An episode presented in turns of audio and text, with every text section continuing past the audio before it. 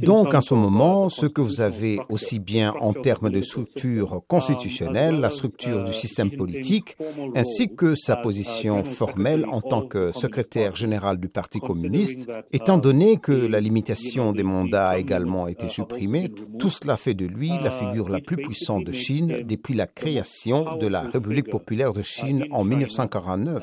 Donc ce congrès particulier est extrêmement important à cet égard. 1949 Comment expliquez-vous, euh, disons, sa puissance renforcée, ses pouvoirs renforcés? Uh, Il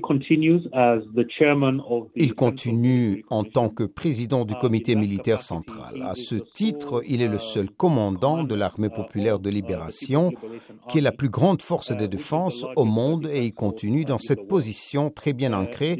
Et le changement de leadership que nous verrons probablement à la sortie de ce congrès, des chefs militaires qui seront effectivement sélectionnés par Xi Jinping. Deuxièmement, il va continuer avec des mandats illimités en tant que secrétaire général du Parti communiste chinois. Maintenant, c'est la position la plus puissante en Chine. Le poste de président des États est essentiellement cérémoniel et c'est vraiment symbolique. Paul Nantulia, la Chine veut être première puissance mondiale d'ici à 2049. Euh, sur quoi euh, va-t-elle s'appuyer? Vous pensez que c'est possible?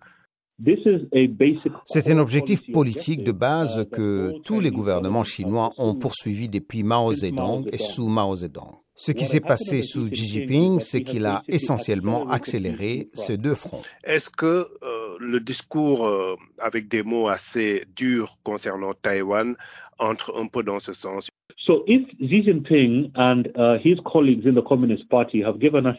Donc, si Xi Jinping et ses collègues du Parti communiste nous ont donné une date de 2049 à laquelle ils espèrent atteindre cet objectif de restaurer la Chine en une grande puissance, alors on peut logiquement en déduire que la question de la réunification de Taïwan est à résoudre d'ici 2049 du point de vue du Parti communiste chinois.